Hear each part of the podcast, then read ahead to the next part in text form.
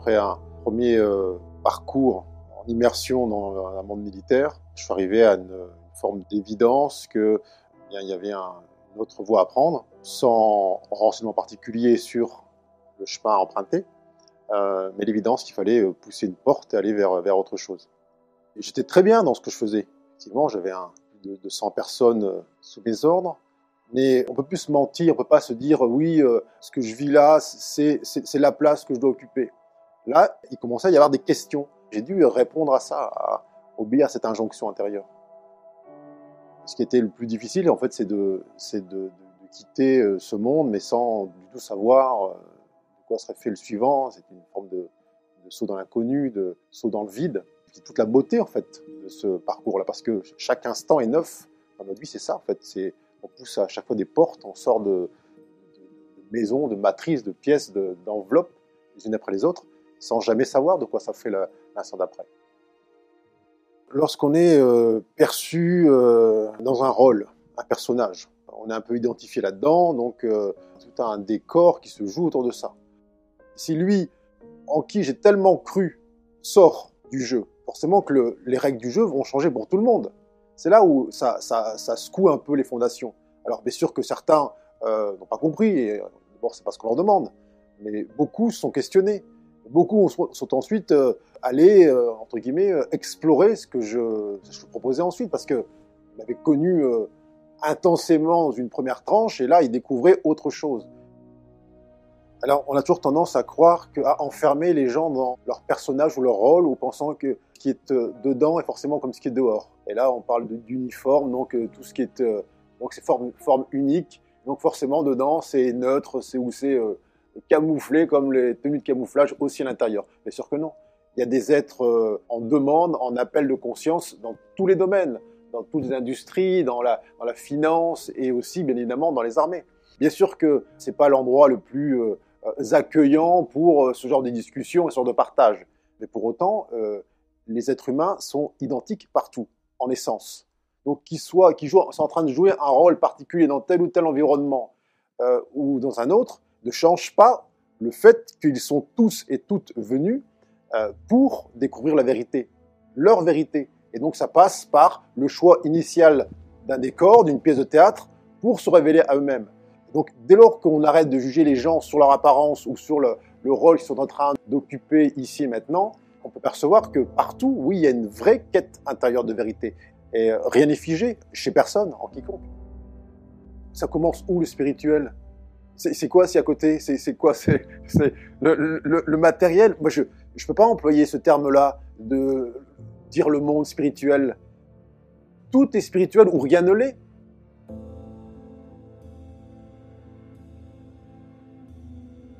rien de ce qui apparaît là dans cet euh, infini espace que nous sommes est dû au hasard. Tout est fait exprès. On a une telle ignorance de ce que nous sommes, on s'est tellement identifié à cette idée-là chétive du corps physique qu'il fallait défendre contre des périls extérieurs, qu'il fallait euh, protéger d'agressions, il fallait gagner sa vie. Tant que l'on est identifié à notre nom, notre origine, notre corps physique en particulier, et qu'on est enfermé dans cette idée de, date de naissance et date de mort, et tout est à l'intérieur de ça, eh bien, bien évidemment, euh, la conscience vit l'expérience unique du corps physique. Dès lors que la conscience sort de ses limitations temporelles, euh, physiques, matérielles, identitaires, eh bien, les yeux s'ouvrent de plus en plus et l'on observe le monde avec beaucoup plus de recul et on voit à quel point, dès lors que l'on modifie notre état intérieur, nos, vibrations à l'intérieur, ça change le monde autour de nous. Il y a un postulat initial, c'est tout ce qui est là autour de moi, ici maintenant, aujourd'hui, est conforme à ma volonté. Pas la volonté de la personne, la volonté de l'être supérieur. Ok. Est-ce que ça, je suis ok avec ça? Est-ce que j'accepte ça? Bon, très bien. Tant qu'il n'y a pas ce genre d'acceptation, donc de reconnaissance du fait qu'on est, au centre, euh, rien ne bouge. Ce qui est là autour de moi, mon entourage, la famille, les personnes, le travail, la maison, peu importe, est conforme à ce que j'ai à sentir, à percevoir de moi. Ça ne dit pas que je suis dans une forme d'acceptation benoîte, ok, ben c'est le destin, c'est une fatalité, c'est comme ça. Non, c'est tiens, qu'est-ce que maintenant je veux vivre? À quoi ça me sert de, traverser ça? À quoi ça me sert d'avoir tel compagnon ou telle compagne là qui euh, pointe en moi sans cesse, en permanence, les mêmes espaces? Eh bien là, tout peut changer puisque dit tiens, c'est ma création, je suis au centre. Alors souvent on me dit tiens, ah, moi dans ma vie tout est bloqué. Très bien, tu as créé tous ces blocages-là. Donc ça veut dire que tu as le même pouvoir pour tout ouvrir. Comment tu te sens avec cette création-là? Tu te sens vivant, vivante? Tu sens que ça circule en toi? Non. Est-ce que tu sens un décalage entre le dehors et le dedans? Oui, parfait. Ben, c'est le but. Le but, c'est que tu puisses retrouver ton état originel. Alors, parfois, on s'est tellement euh, habitué à cette fameuse norme. On se dit, bah, tiens, c'est normal. Euh, la vie, c'est compliqué, c'est dur. On n'a pas ce qu'on veut. Rien ne tombe du ciel. Bah, ça vient d'où alors Toutes les bonnes choses ont une fin toutes ces croyances-là, où là on dit encore, c'est trop beau pour être vrai. Donc ça veut dire que pour que ce soit vrai, il faut que ce soit les vilains, offensants, mais quelle ineptie. Ce qui est vrai est pure joie, pur amour, pure harmonie. Et on arrivait dans cette croyance-là, collectivement partagée, que quand quelque chose est très beau, très joyeux, ça va s'arrêter. Il y a un truc qui va nous tomber dessus.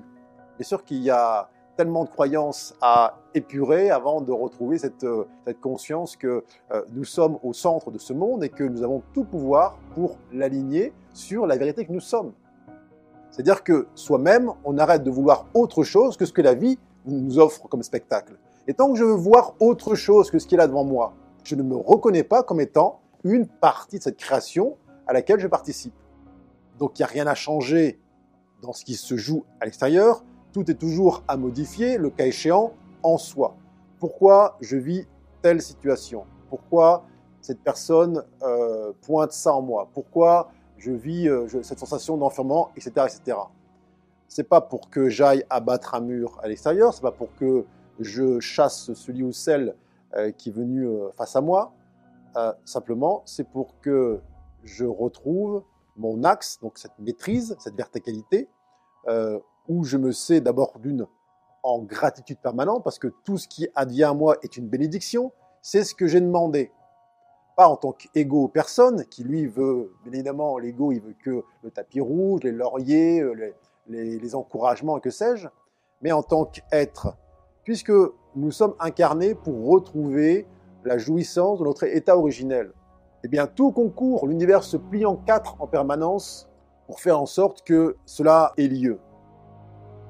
Et tant qu'on est encore dans cette euh, plainte permanente d'un monde qui serait dur, euh, qui serait dangereux, eh bien on n'a rien compris sur la manière euh, dont finalement fonctionne l'incarnation. Et puis non, on peut aussi en arriver à cette question, mais à quoi bon être là? À quoi bon la vie? C'est pour simplement lutter pendant 80 ou 90 ans pour sa propre survie et mettre un peu d'argent de côté, avoir un toit sur la tête.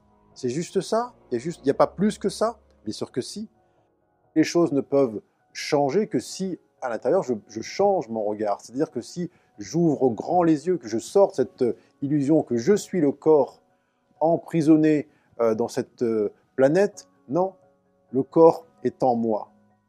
Si le corps est en moi, donc je suis tout ce qui environne ça, donc à l'infini. Il n'y a plus cette idée de fragilité, de crainte de perdre ce corps physique, que l'autre me le prenne ou m'en prive, etc., etc que l'autre parte, puisque cette connexion est partout et tout le temps. Il n'y a pas de séparation. Il faut me dire, ah tiens, un tel m'a quitté. Il t'a quitté où? Pour aller où? La Terre est ronde. Il fera le tour, il va revenir.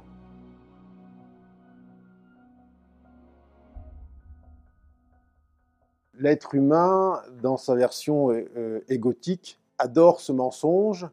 L'autre est la cause de mon mal-être. C'est à cause de l'autre si je ne peux pas avoir du temps, si je peux pas être euh, dans cette plénitude, l'autre me dérange, s'il n'y a pas cet autre-là, ce serait tellement mieux pour moi. Ça veut dire qu'effectivement, euh, ce monde est un chaos au cœur duquel eh bien, on essaye péniblement d'avancer, de, progresser. Tant que l'on croit que l'extérieur est séparé de soi, avec une espèce de, de, vide entre moi et les autres, entre moi et le monde, entre moi et la société, euh, ce monde est un enfer, puisque l'enfer, c'est les autres. Donc mon bonheur ou mon malheur est dans les mains de ce monde extérieur.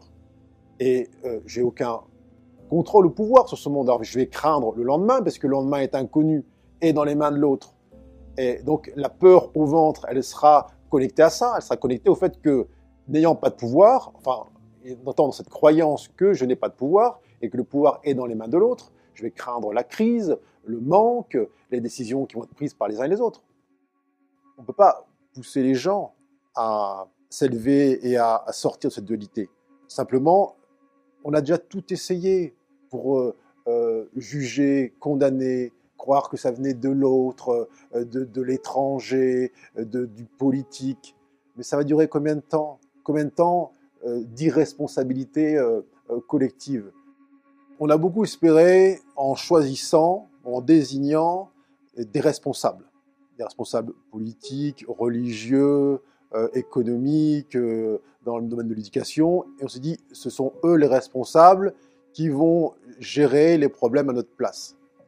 Euh, donc on a, on a décidé d'abandonner notre pouvoir au profit de quelqu'un à l'extérieur.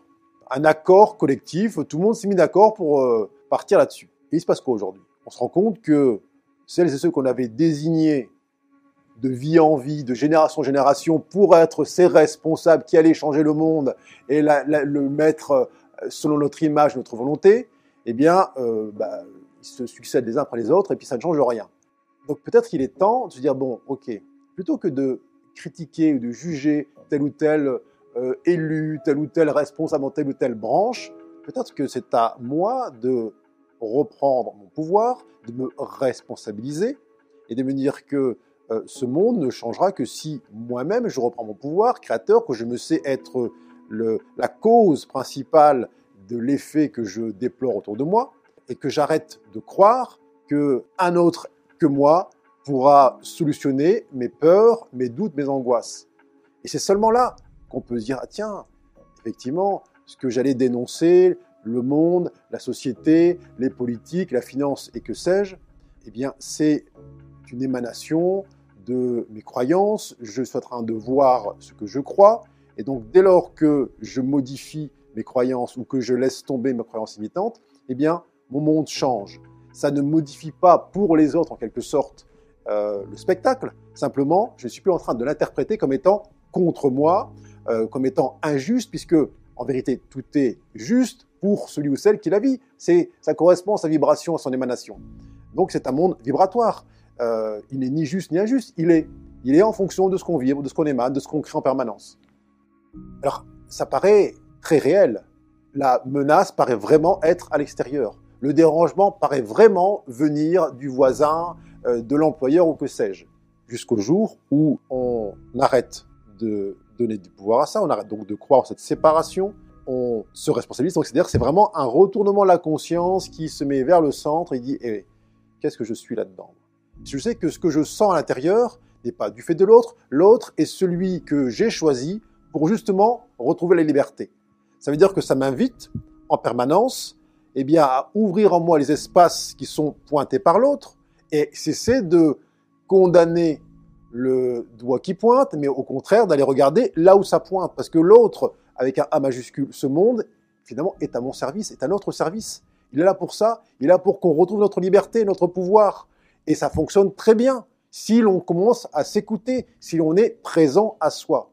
Alors, avec cet euh, élan émotionnel où tout le monde dit je suis hors de moi à cause des émotions de la colère, eh bien, revenons à l'intérieur, soyons présents à nous-mêmes et mesurons à quel point tout ce qui se joue autour de nous, eh bien, n'a qu'un seul but, faire en sorte que nous soyons libres, que nous retrouvons notre état originel, paix, joie, amour, sérénité. Et on s'ouvre progressivement au cadeau de la vie et on voit qu'en fait, tout est gratitude. Dès lors que je dis oui à cette vie, quelle que soit sa manifestation, eh bien, j'apprécie au sens euh, je prends conscience que tout m'est donné en permanence, cette perfection universelle, et que ça me ramène toujours à mon état originel, de plus en plus, de plus en plus.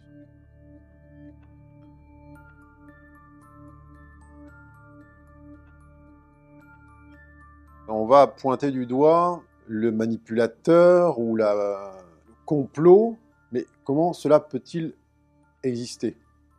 Pour qui est quelqu'un qui manipule, c'est-à-dire qui, euh, en quelque sorte, euh, induise une, une forme de croyance qui amène un collectif dans une direction euh, autre que celle apparemment dans laquelle elle voudrait se rendre. Ça veut dire simplement que ce collectif-là s'est oublié en cours de route, a perdu son pouvoir, son discernement. Alors, si on passe notre temps à pointer le manipulateur, on oublie de regarder que si cette manipulation-là a pu avoir lieu, c'est que peut-être que nous, euh, on a un peu perdu de notre intelligence, de notre discernement, de notre conscience. Est-ce que ça va, là, en enlevant ce personnage qu'on a porté au pouvoir, est-ce que ça va faire gagner la conscience à l'intérieur chez les gens? Est-ce qu'ils vont davantage se responsabiliser? Est-ce qu'ils vont gagner en discernement? Bien sûr que non. Ça va rien changer. Ils vont pas eh, se reconnaître davantage comme étant créateurs et simplement ils seront contents, soulagés, parce que celui sur lequel ils ont pointé leur bouc émissaire semble avoir disparu. Mais il va être remplacé illico presto par quelqu'un d'autre, puisque c'est une création. C'est la création de notre ignorance collective, notre inconscience collective. Donc, euh, euh, bien sûr que ça sert strictement à rien. Au contraire, ça cristallise et ça renforce euh, les uns et les autres dans leur posture de manipulateur et les autres de victime. Le courage, c'est le cœur qui agit, c'est-à-dire que c'est une ouverture universelle qui cesse de vouloir autre chose que ce qui est là, ici et maintenant. Donc en fait, c'est un, état d'être euh, qui ne juge plus, qui est dans cette compassion. Alors quand je dis ne juge plus, il n'y a pas forcément de validation des actes commis par les uns et les autres, mais simplement il n'y a pas de jugement. Parce que nous savons que tout a sa raison d'être et que tout est évolution. Est-ce que mon, cœur me dit supprime les phénomènes hors de toi? Non. Le cœur dit aime. Aime ce qui est ici et maintenant. C'est pas un amour affectif, sentimental où j'apprécie ce qui se passe. C'est j'arrête de juger. J'accepte cela parce que c'est la somme de, des créations de cette humanité. L'enfer est pavé de bonnes intentions. Toutes les guerres partent d'une bonne intention. La bonne intention de défendre telle patrie, euh, telle idée, tel concept, protéger telle valeur, au départ, oui, c'est une bonne intention. Mais comme tout le monde a la même, bah, tout le monde se tape dessus. Tout le monde va changer l'extérieur, pensant que si on modifie l'extérieur, ça va aménager, installer la paix en soi. Ce qui est faux. Et alors, euh, c'est pas tellement euh, euh, est-ce que cette humanité va euh, réussir ou pas à rentrer dans cette conscience véritable de sa responsabilité, de son pouvoir créateur, c'est combien de temps elle va encore tenir à ne pas le faire? Il y a encore euh, très souvent une forme d'attentisme liée à des prédictions euh, dites spirituelles ou des choses qui vont se passer, des portails énergétiques, euh, des pleines lunes, des dates dans le calendrier. Et tout le monde dit tiens, après ça, ça va changer. Et alors tout le monde se réveille le lendemain, rien n'a bougé, forcément. Au mieux, c'est un catalyseur ou une, on dire, une espèce de haut-parleur qui va stimuler émotionnellement des énergies euh, qu'on porte.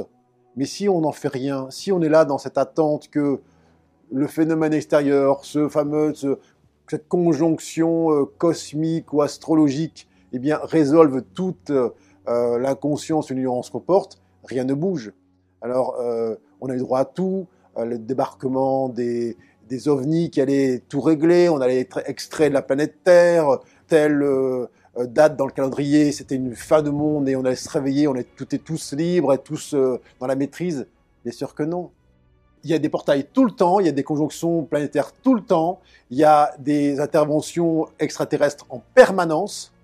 Et dès lors qu'on est dans une attente d'un demain, d'un futur qui va amener une solution, eh bien on passe à côté.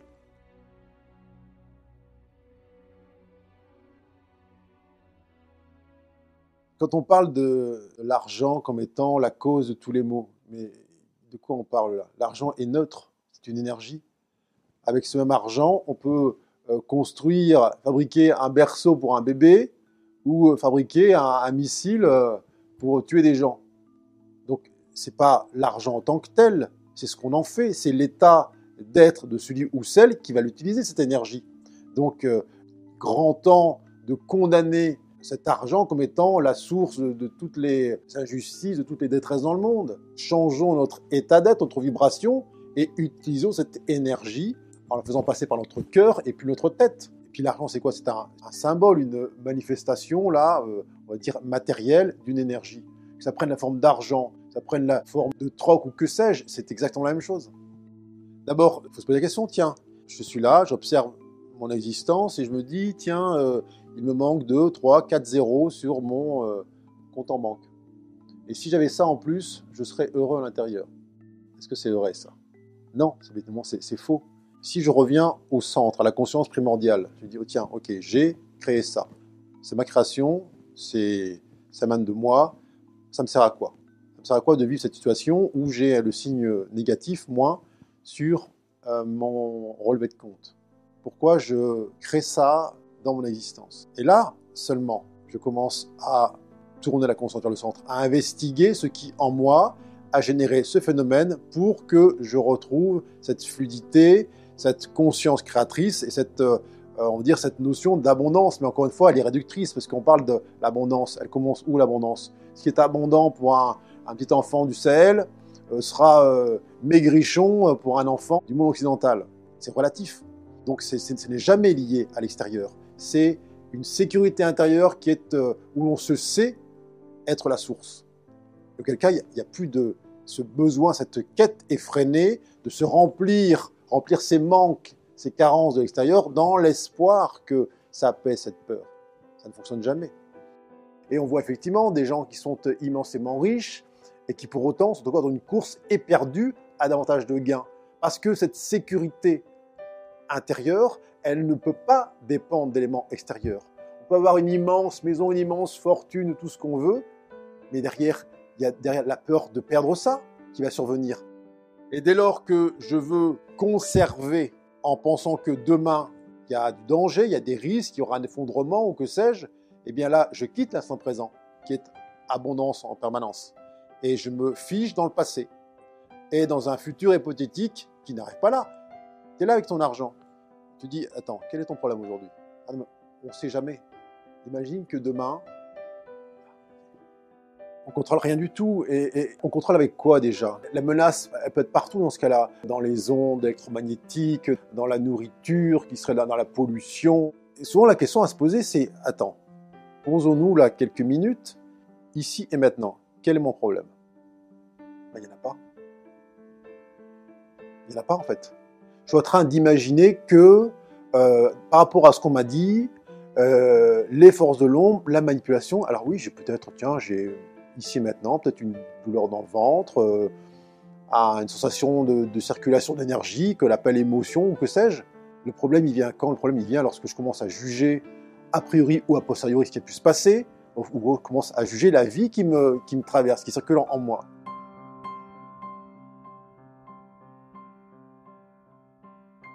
Dans ce pouvoir qu'on a octroyé à l'extérieur, euh, ça touche aussi bien sûr euh, ce qu'on va mettre dans notre corps au niveau euh, l'aliment, des aliments, de, de, etc., etc.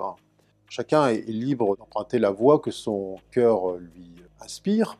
Il faut peut-être se préserver d'entrer dans une forme de dictature alimentaire, disant que ça, ce serait spirituel, ça, ça ne l'est pas. Qui détermine ça Ce mauvais pour la santé, c'est encore dire cette chose-là a ce pouvoir sur moi de m'affaiblir, de me rendre malade ce qui me pour santé sera aussi donc les ondes, la pollution, l'air, le bruit, euh, le stress, et tout sera en quelque sorte potentiellement cause d'un amoindrissement de ce que je suis.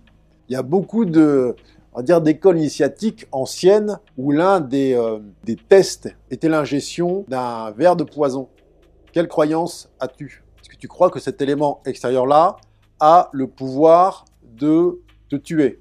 Ou es-tu suffisamment en conscience que tu es, de ta nature véritable, qui n'est jamais menacée, qui est inaltérable, auquel cas, que ce soit euh, ce qu'on appelle un poison ou de l'eau cristalline, ça a sur toi le même effet, la même indifférence d'effet. Il faut cela se poser la question, quel pouvoir je donne encore aux éléments extérieurs, aux ondes, aux aliments, si cela? Qui suis-je pour euh, désigner ça, ça, ça et ça comme étant bon et ça étant mal? Par rapport à quoi? Par rapport à quels critères? Par rapport à quelle conscience j'ai de moi?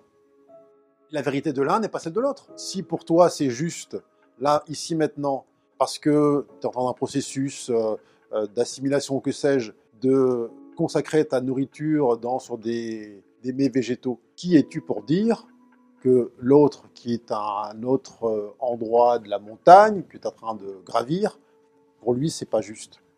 On a décidé, voilà, ce qui était bien, et c'est de la ligne à suivre. Ça, reste, ça, ça redevient une religion, avec un dogme. Le divin est en toute chose.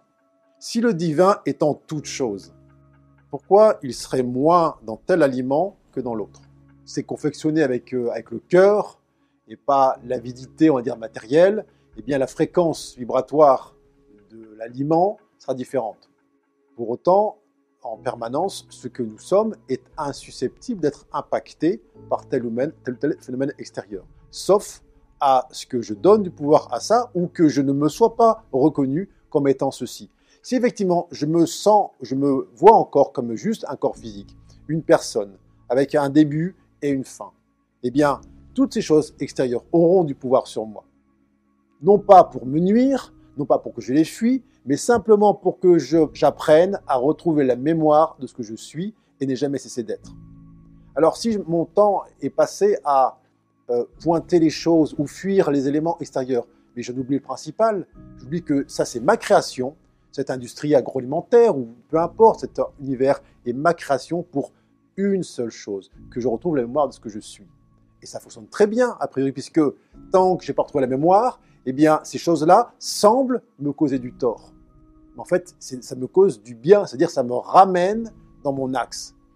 Donc, toutes est bénédiction, quelles que soient les choses qui nous arrivent dans notre assiette, dans notre vie, dans notre existence, ont un seul but, nous rafraîchir la mémoire. De quoi pourrait-on encore se plaindre? Qui pourrions-nous encore condamner?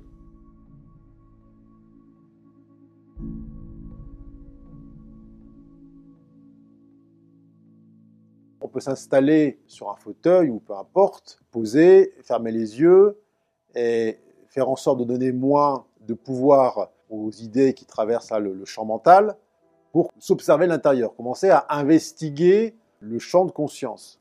Après, on me dit, mais je voulais pas en sortir, euh, il n'y a nulle part où aller. Cet état-là qu'on goûte à nouveau, c'est notre état originel.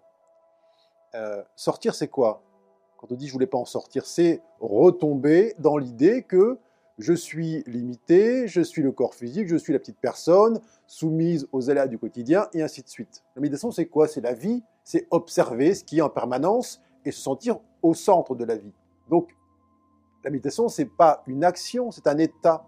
Un état où j'arrête de lutter contre ce qui vient. J'arrête de juger ce qui vient à moi. Euh, alors, au départ, oui, on parle de méditation comme étant, là, c'est temps, peut-être une heure par jour, pour se poser et réapprendre à retrouver notre état originel. Mais vient un temps où cet état-là, il est plus une heure sur 24, mais il peut englober tout le cadre horaire. Des fois, on me dit oui, mais alors c'est bien beau tout ça, mais euh, dans la vie de tous les jours, comment on fait?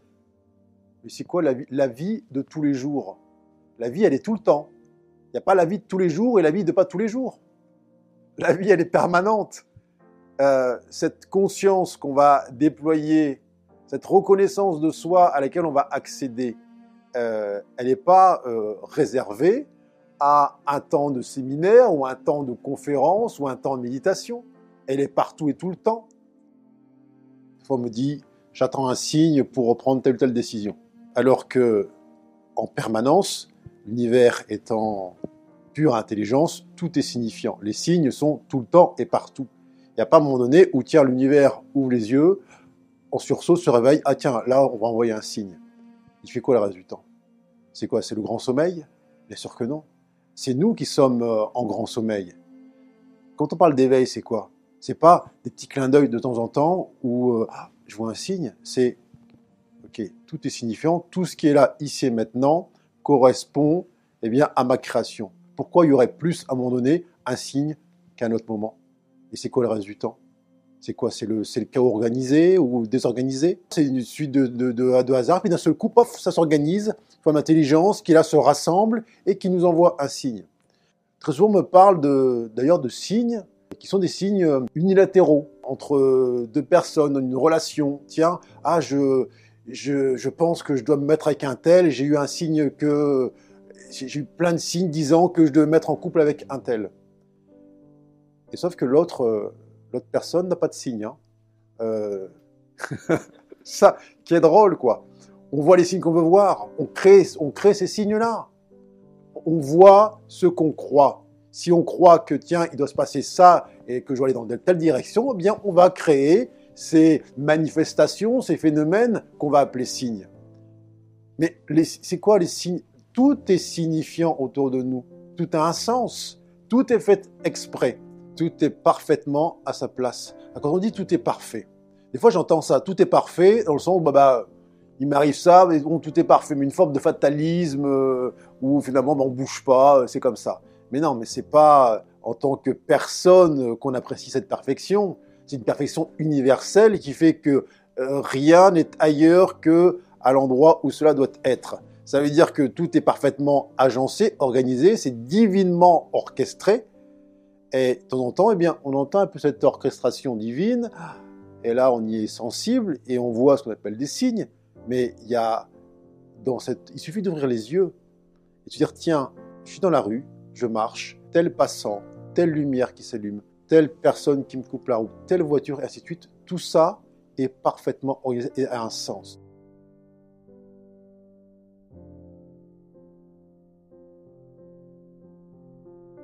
Moi, j'ai une, une foi absolue en cette humanité, en sa capacité à se révéler elle-même. Je ne suis pas dans la croyance, la croyance qui est soumise au doute, je suis vraiment dans la foi absolue. Alors, si l'on regarde extérieurement le monde, euh, les phénomènes, on, peut se dire euh, tout va mal, il y a des guerres, il y a des luttes, euh, des, effondrements. Il y a, oui, des espèces de désespération, parfois collective ou individuelle, et qui peuvent ressembler à du chaos. Certains attendent ou craignent un effondrement de structures financières, sociales ou que sais-je. Mais il n'y a jamais un effondrement seul. Si tant est qu'il y a un effondrement, d'abord il touche une réalité euh, qui est tout de suite remplacée de manière, on va dire, concomitante par autre chose. Euh, c'est un mouvement permanent, c'est comme un arbre qui, euh, au fil des saisons, eh bien, va perdre ses feuilles, parce que les feuilles tombent de l'arbre, qu'il y a un effondrement. derrière, il y a des bourgeons qui vont apparaître. Alors, guetter le changement d'une saison là, mondiale sur laquelle on va poser des noms d'effondrement en disant ah, tout va changer pour moi à la prochaine saison Est-ce que ça bouge aussi à l'intérieur Ou est-ce que je reste figé dans cette posture attentiste, vivement que l'extérieur se modifie pour que je sois enfin bien? Bien sûr que non. Il faut accompagner le mouvement du changement. C'est un peu comme quand la terre tremble et qu'il y a, il y a un séisme là. Eh bien, il y a des bâtiments qui sont euh, adaptés, qui sont, construits avec des normes antisismiques, c'est-à-dire qui vibrent à la même fréquence que la Terre. Eh bien, le corps physique, il est un peu prévu pour ça il est un peu prévu pour euh, vibrer au fil des vibrations de la Terre. Et c'est ce qu'on nous demande. Est-ce qu'on est bien incarné? Est-ce qu'on suit la Terre dans ses mouvements? Ou est-ce qu'on est en décalage, déconnecté Auquel cas, on sait qu'un bâtiment qui est déconnecté de la Terre, qui est juste posé comme sur des, sur des, des, des, racines, sur pilotis, là, quand il y a un tremblement de terre, eh bien, il s'effondre. Alors que celui qui, est, qui accompagne le tremblement de la Terre, eh bien, ça peut trembler, effectivement, mais qui sait que derrière ce tremblement, il y a autre chose qui se passe. Dans les temps à venir, euh, tous les êtres qui seront encore accrochés, qui voudront s'accrocher au monde ancien, aux, structures anciennes, archaïques, qui ont vécu, qui sont dépassées, qui sont fondées sur un modèle de dualité, oui, peut-être euh, seront-ils euh, un peu emportés avec les schémas anciens là, qui sont appelés à disparaître. Mais pour celles et ceux qui suivent ce mouvement, dans le ici maintenant, qui acceptent les saisons qui viennent, quel risque, quel danger? Aucun. Simplement, c'est le mouvement de la vie et on s'accoutume à ça. Et on voit tous les jeunes êtres qui apparaissent sur Terre, qui sont déjà comme euh, libérés, déchargés de ces contingences, duels, de ces luttes fratricides. Le jour où on arrête de chercher hors de soi, ou d'attendre demain quelque chose qui n'a jamais varié, qui est éternel, qui est infini, qui est ici et maintenant, qui est ce que l'on est de toute éternité, eh bien on sait bien que on n'a pas besoin d'un portail pour être. On n'a pas besoin d'une pleine lune pour être. Que ce que l'on est est invariable, certes en permanente euh, expansion, mais ça a toujours été là. Et ça, libère de toute forme de quête hors de soi, de toutes les dimensions archangéliques, angéliques, les extraterrestres. C'est pas nier que tout ça existe, bien évidemment. Mais pourquoi devoir nier le corps ou devoir s'appuyer sur à cause de la condition humaine, je peux pas vivre cette expérience stellaire ou galactique, ou vivement que je rentre à la maison qui est jamais ici, qui est toujours ailleurs. Elle est où la maison? La maison, elle est là, ici et maintenant, en permanence, quelle que soit la forme que l'on prenne en tant que vie qui s'expérimente pour se jouer. Pourquoi ici maintenant? Ne vois-tu pas ce qui est déjà là et qui n'a jamais cessé d'être?